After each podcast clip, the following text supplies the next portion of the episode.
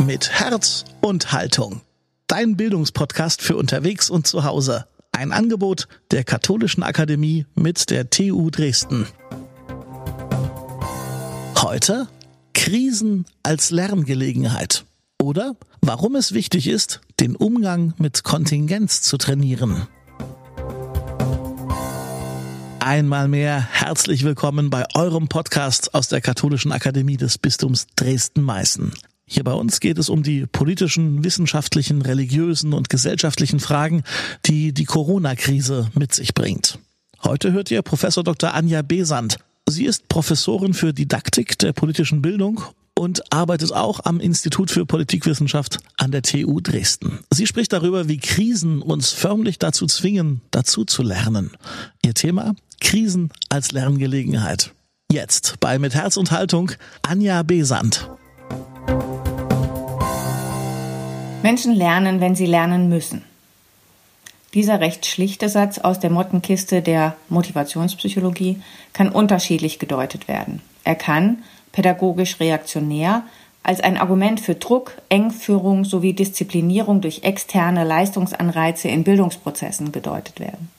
Er illustriert umgekehrt aber auch, dass Menschen nur dann wirklich etwas Neues dazulernen, wenn sie die Notwendigkeit erkennen, sich auf entsprechende Lernprozesse auch wirklich einzulassen. Ich zumindest weiß, nach drei Wochen in dem durch die Coronavirus-Krise ausgelösten Lockdown plötzlich sehr viel mehr über Virologie und Epidemiologie. Ich kann mit logarithmischen Skalen umgehen, Brot backen, Nase-Mundschutzmasken selbst nähen und mit unterschiedlichen Tools Videokonferenzen durchführen und das, obwohl ich gleichzeitig auch gelernt habe, dass keines dieser Tool datenschutzrechtlich unbedenklich wäre. Ich habe also viel gelernt in den letzten drei Wochen. Wirklich viel. Und so wie mir geht es vielen anderen. Lehrkräfte haben in Windeseile gelernt, Homeschooling-Prozesse zu initiieren und zu steuern. Hochschulen laufen quasi über Nacht voll digital. Ärzte können ihre Wartezimmer so organisieren, dass Patienten kaum noch warten müssen. Hochbetagte Senioren können sich mit ihren abwesenden Enkelkindern auf digitalen Plattformen treffen und vieles mehr. Das klingt alles, als ob sich im Schatten dieser Krise auch Chancen verbergen würden. Disruption als Sprunginnovation werden wir am Ende voller Stolz auf diese Zeit zurückblicken und betrachten, was wir alles geleistet haben? Das scheint mir ein unangemessen romantisches Bild von dem, was im Kontext der Covid-19-Pandemie gegenwärtig an Lern- und Veränderungsprozessen angestoßen wird. Denn, so wie die Krise derzeit läuft, lernen wir auch, auf Freiheitsrechte zu verzichten, autoritäre Politik zu vertrauen, nationale Grenzen zu schützen, um nur einige wenige Aspekte anzusprechen. Mit Blick auf die politische Bildung sind die letztgenannten Aspekte bedeutungsvoller als die zuerst genannten technischen Fertigkeiten, die sich im Kontext der Krise zu entwickeln scheinen. In diesem Beitrag möchte ich deshalb der Frage nach den pädagogisch-didaktischen Kollateraleffekten der Covid-19-Pandemie nachgehen und sichtbar machen, dass sich im Kontext dieser Krise, insbesondere für die politische Bildung, gewaltige Chancen, aber auch Gefahren ergeben. Ausgangspunkt meiner Überlegungen bildet der von John Dewey geprägte Begriff des kollateralen Lernens. Diesem Begriff werden wir, Dewey folgend, zunächst im Kontext formalisierter Bildungsprozesse nachgehen. Bevor wir ihn auf informelle Lernprozesse beziehen, wie sie sich im Kontext von politischen und gesellschaftlichen Großereignissen ergeben. Der Begriff kollaterales Lernen mag ungewöhnlich klingen, vielleicht sogar martialisch. Wir denken an Kollateralschäden, ein Begriff aus der Militärsprache, der sich nicht selten auf Opfer bezieht, die im Rahmen einer militärischen Aktion nicht beabsichtigt waren, aber dennoch in Kauf genommen werden ein Euphemismus, der Todesopfer verschleiern helfen soll und in Deutschland nicht ohne Grund bereits im Jahr 1999 zum Unwort des Jahres gekürt worden ist. Warum sollte man diesen Begriff ohne Not im Kontext der politischen Bildung verwenden? Auf diese Frage gibt es verschiedene Antworten. Eine naheliegende lautet, weil wir auch im Kontext der politischen Bildung nicht selten mit unbeabsichtigten Nebenfolgen unserer Arbeit konfrontiert sind, die schwerwiegend sind und wir die ernsthafte Thematisierung dieser Folgen so gut es geht vermeiden. In der deutschsprachigen Diskussion sprechen wir in diesem Zusammenhang zuweilen auch vom heimlichen Lehrplan. Auch dieser Begriff weist auf eine Doppelbödigkeit von Bildungsprozessen hin, in denen nicht nur das Offensichtliche, sondern auf einer zweiten Ebene weitere, weniger offensichtliche Lernaufgaben und Ziele bereitgehalten werden.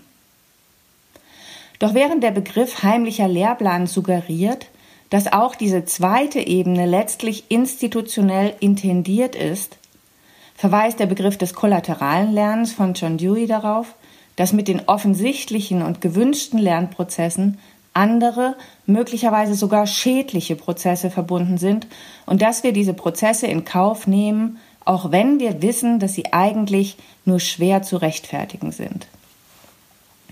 Dewey schreibt dazu, Zitat Dewey, Perhaps the greatest of all pedagogical failures is the notion that a person learns only one particular thing he is studying at the time. Collateral learning, in the way of formation of enduring attitudes of likes and dislikes, may be, and often is, much more important than the spelling lesson or lesson in geography or history that is learned. Zitat Ende. Der Begriff des kollateralen Lernens leistet, wie wir hier sehen, weit mehr als der des heimlichen Lehrplans. Er öffnet den Blick darauf, dass Lernprozesse grundsätzlich schwer zu steuern sind und ihre Wirkung letztlich immer von der lernenden Person her rekonstruiert werden müssen. Dieser Hinweis ist nicht neu. Er ist allerdings vor allem in den pädagogischen Umgebungen vergessen, die wir als formalisierte Umgebungen verstehen wie beispielsweise die Schule. In der Schule haben wir uns über lange Zeit daran gewöhnt zu denken, dass SchülerInnen lernen, was Lehrpläne vermitteln und über Lehrkräfte als relevante Lerninhalte oder Kompetenzen vorgegeben wird. Obwohl wenig dafür spricht, dass Lernprozesse sich in dieser Weise steuern lassen und die gesamte lerntheoretische Forschung auch das Gegenteil beweist, hat sich dieses Alltagsverständnis doch bis heute als erstaunlich stabil erwiesen. Werfen wir einen Blick auf schulische politische Bildung, um das zu verdeutlichen. Ein Blick in die im Rahmen der Landesverfassung formulierten Bildungsziele macht sichtbar, dass politische Bildung und Demokratievermittlung als zentrale Aufgabe der Institution Schule verstanden werden. Schülerinnen und Schüler sollen im Laufe ihrer Schulzeit zu politisch urteils- und handlungsfähigen Mitgliedern der Gesellschaft entwickeln, sollen sich entwickeln. Sie sollen grundlegende demokratische Werte verstehen und teilen, sich für andere einsetzen, aktiv erinnern, global denken und lokal handeln, etc. Die Schule stellt zur Erfüllung dieser Entwicklungsaufgaben vielfältige Strukturen bereit. In aller Regel existiert ein speziell ausgewiesenes Unterrichtsfach, in dem politische Fragestellungen thematisiert und kontrovers verhandelt werden können. Über dieses spezialisierte Fach hinaus wird politische Bildung allerdings auch als Aufgabe der ganzen Schule verstanden, die überfachlich thematisiert und schulorganisatorisch gelebt werden soll. Die Schule als Polis und damit als Erfahrungsraum der Demokratie wird vor allem in den Kontexten stark betont, in denen das Unterrichtsfach zur politischen Bildung mit einer eher geringen Stundenausstattung auskommen muss. Typische Argumentationsmuster, die den Zusammenhang sichtbar machen, stützen sich auf die Aussage, dass demokratische Kompetenzen, wenn sie für die lernenden Subjekte bedeutungsvoll werden sollen, erfahren werden müssen und nicht in einem schlichten Sinn repetitiv gelernt werden können. Es ist deshalb zugespitzt formuliert, wichtiger, dass die Schule den Schülerinnen und Schülern vielfältige Partizipations- und Mitgestaltungsmöglichkeiten bietet, als dass stundenlang über Demokratie gesprochen wird. Das schließt auf den ersten Blick eigentlich gut an Deweys Begriff des kollateralen Lernens an. Demokratische Bildung muss, so könnte man meinen, auch demokratisch organisiert sein, wenn sie keine unbeabsichtigten Nebeneffekte bewirken will. Aber ist das wirklich so? Und wie sieht das aus? Oder anders formuliert, wie lässt sich diese Verbindung demokratischer Bildungsinhalte und Lernprozesse im Alltag der Schule eigentlich konkret verwirklichen? Verwiesen wird in diesem Zusammenhang zumeist auf die eingeführten Instrumente der Schülermitbestimmung, Klassen- und Schülersprecherwahlen, Schulversammlungen etc. Aber sind diese Instrumente frei von kollateralen Effekten? Was lernen Schülerinnen und Schüler, wenn sie sich als Klassen- und Schülersprecherinnen engagieren? Was wissen wir über die Wirkung dieser Instrumente? In der schulpädagogischen Forschung haben sich vor allem Bonsack und Helsper mit der Frage beschäftigt, wie Schülerinnen und Schüler die Schule erleben und sich in diesem Zusammenhang auch mit Partizipationschancen und Partizipationserwartungen beschäftigt.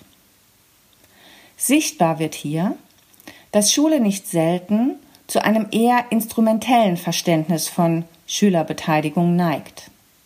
Aus der Perspektive der Schülerinnen und Schüler betrachtet entsteht deshalb nicht selten ein ziemlich erbärmliches Bild von schulischen demokratischen Beteiligungsmöglichkeiten.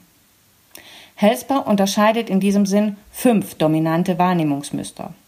Schülerinnen und Schüler erleben die eingeführten Formen der Schülermitverwaltung nach ihm nicht selten als verordnete Autonomie, bei der Schülerinnen gegen ihre eigenen Interessen zum Mitmachen von Partizipationsangeboten gezwungen werden, oder als simulierte Partizipation, welche Beteiligung zwar verspricht, aber real nicht verwirklicht.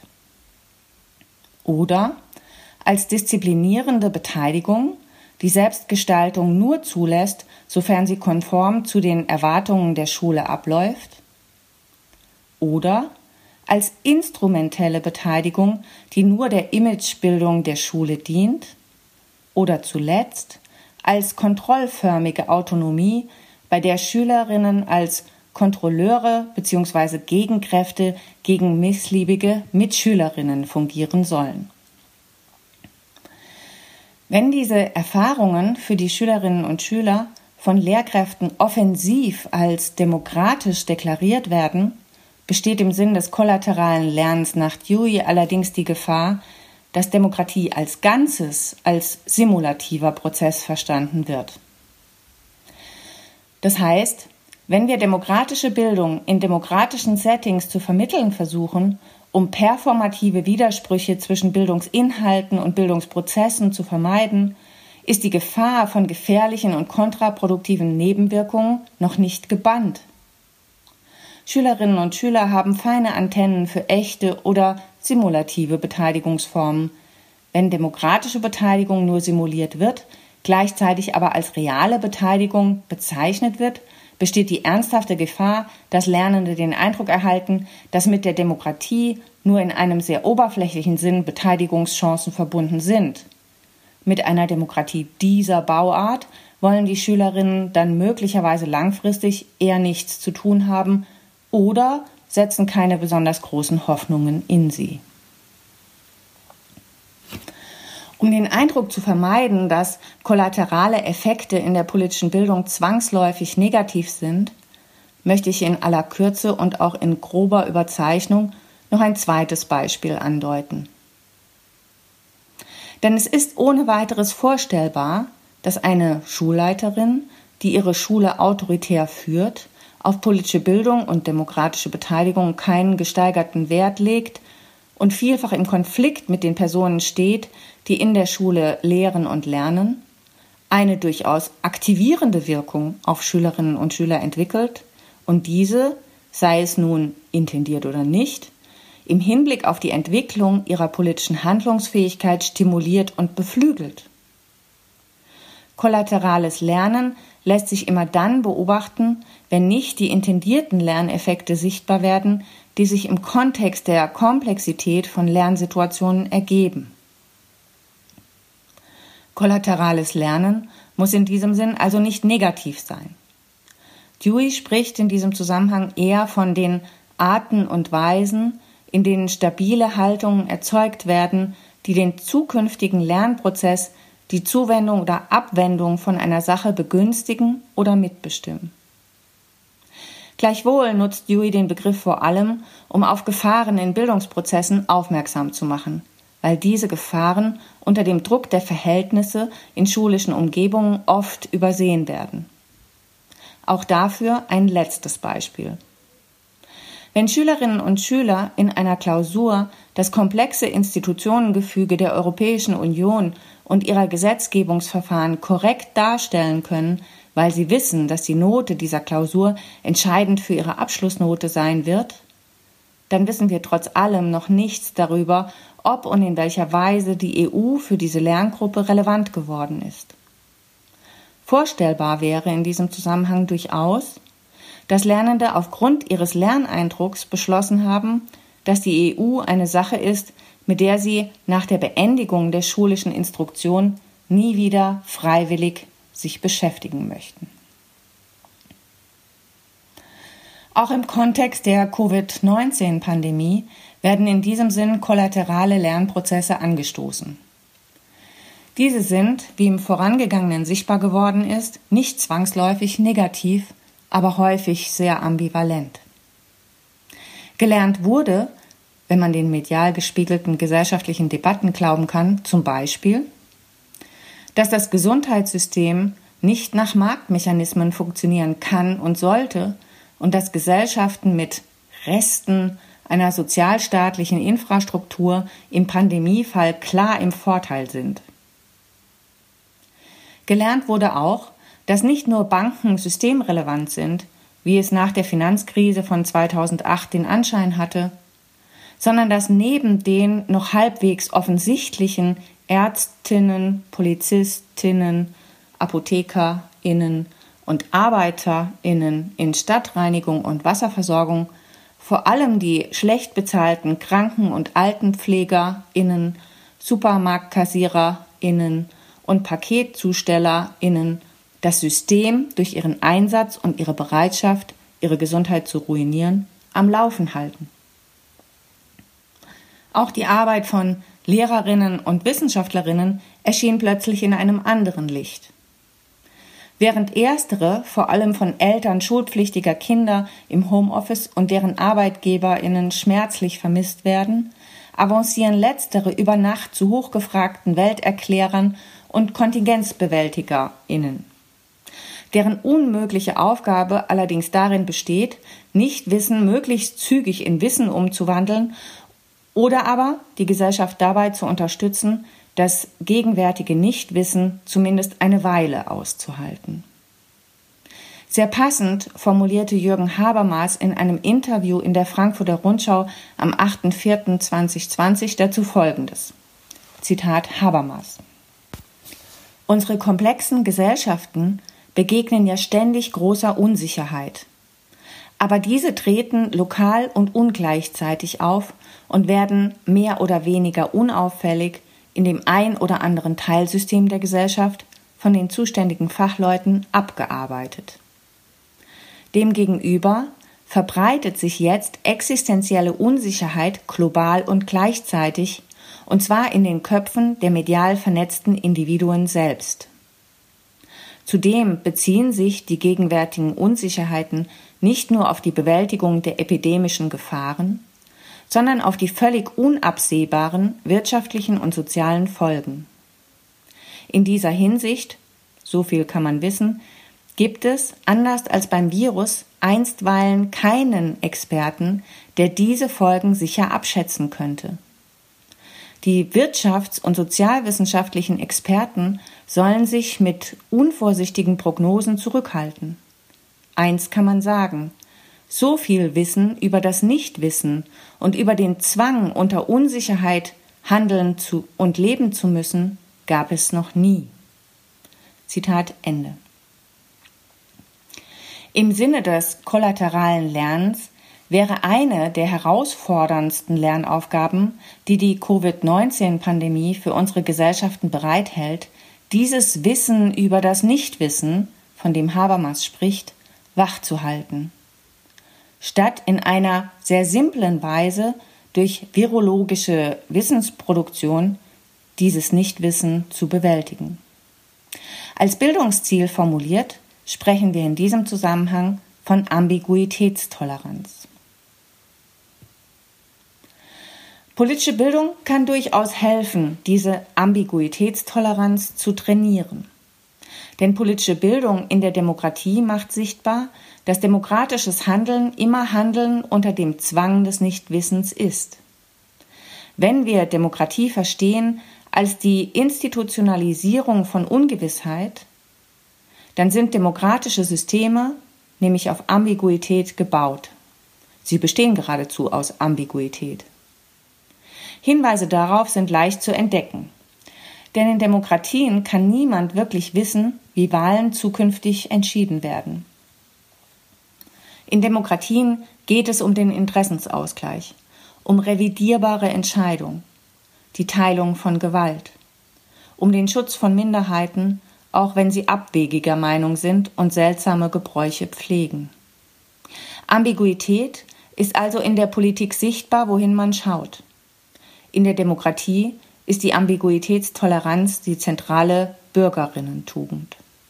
Und politische Bildung in der Demokratie hat die zentrale Aufgabe, diese Tugend zu trainieren. Denn in der politischen Bildung geht es nach allgemeinem Verständnis darum, junge Menschen auf ihre Rolle als Bürgerinnen in einer Demokratie vorzubereiten. Es geht darum, sie dabei zu unterstützen, einen eigenen Standpunkt zu finden und gemeinsam mit anderen eine Antwort auf die Frage zu entwickeln, wie wir zusammenleben wollen, was für unser Leben und auch Überleben wichtig ist und wie wir genau das absichern können. Im Umkehrschluss heißt das, nach meiner Auffassung, allerdings auch, dass es in der politischen Bildung gar nicht darum gehen kann, einen klar konturierten und durch andere bereits richtig und vollständig verstandenen Gegenstand, nämlich die Politik, die Gesellschaft, die Wirtschaft, das Recht oder ähnliches, zu präsentieren, der nur noch angemessen, das heißt allgemein verständlich oder zielgruppenspezifisch adäquat vermittelt werden muss. Oder um es noch zugespitzter zu formulieren, in der politischen Bildung geht es gar nicht um die Vermittlung von Politik, sondern um das individuelle und selbstbestimmte politisch werden und politisch sein. Dass wir uns in diesen Zusammenhängen auch mit politischen Informationen und Fakten beschäftigen, ist klar und unvermeidlich, aber diese haben keinen Sinn an sich. In der politischen Bildung geht es vielmehr darum, etwas, was ich vielleicht gestern schon wusste und zu dem ich möglicherweise einen oder keinen Standpunkt habe, im Bildungsprozess neu oder verändert wahrzunehmen. Es geht darum, neue, andere, unterschiedliche Perspektiven kennenzulernen und als wertvoll anzuerkennen. Und mir selbst eine langfristige Skepsis gegenüber mühsam erarbeiteten eigenen Vorstellungen zu erhalten. Politische Bildung ist in diesem Sinn auch kein sicherheitspolitisches Instrument, mit dem wir für Ruhe und Frieden in unserem politischen Gemeinwesen sorgen. Politische Bildung fördert die kritische Urteilskraft. Sie bahnt politische Urteils- und Handlungsfähigkeit an und eröffnet auf diese Weise wichtige Wege zu Selbstbestimmung und Kritik. Wenn wir Ambiguitätstoleranz als zentrale Bürgerinnentugend verstehen, dann ist es eine wichtige Aufgabe der politischen Bildung, diese Fähigkeit zu fördern. Die Covid-19-Pandemie bietet in diesem Zusammenhang ungeahnte und hochdynamische Lerngelegenheiten. Diese sind, wie uns Dewey gezeigt hat, aber oft nicht offensichtlich, sondern hinter den auf der Hand liegenden praktischen und technischen Lernanlässen verborgen.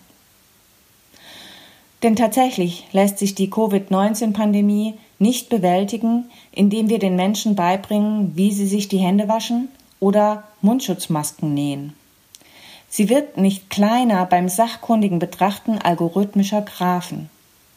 Ja, nicht einmal das Rezept für die Produktion eines Impfstoffs, auf das wir gegenwärtig sehnlichst warten, wird uns in diesem Zusammenhang wirklich retten.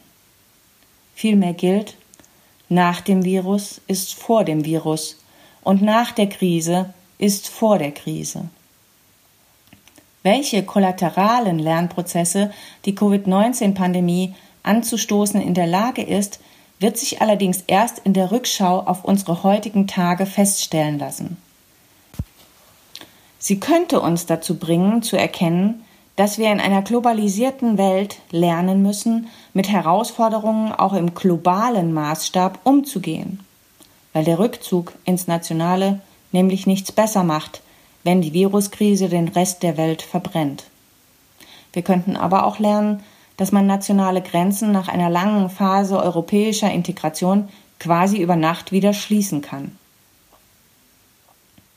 Wir könnten lernen, solidarischer, nachhaltiger und vernetzter zu denken, weil wir erkennen, dass die Supermarktkassiererinnen, die Alten- und Krankenpflegerinnen sich beim nächsten Mal nicht mehr in den Virusnebel begeben, wenn sich die Anerkennung ihrer gesellschaftlichen Leistung nicht auch in arbeitsrechtlichen und tariflichen Veränderungen ausdrücken. Wir könnten aber auch lernen, dass sich der Pflegenotstand löst, wenn wir die Alten und Kranken einfach sterben lassen. Lernen ist ein aktiver und selbstbestimmter Prozess. Er lässt sich von außen bestenfalls anregen, aber nicht steuern. Was wir lernen, ist in unserer Hand. Wir werden sehen, was zu lernen wir in der Covid-19-Pandemie als Gesellschaft in der Lage sind. Soweit unser heutiger Beitrag. Beim nächsten Mal hört ihr hier bei uns Professor Dr. Maria Häusel. Die Theologin denkt mit uns nach über Menschenbilder, Körperverständnis und Bewältigungsverhalten. Hilft Religion in der Krankheitsbewältigung? Für heute sage ich im Namen der Katholischen Akademie des Bistums Dresden-Meißen Danke fürs Runterladen, Play drücken und Zuhören und natürlich auch Danke für eure Rückmeldungen über Facebook oder Instagram. Ich bin Daniel Heinze. Bis zum nächsten Mal.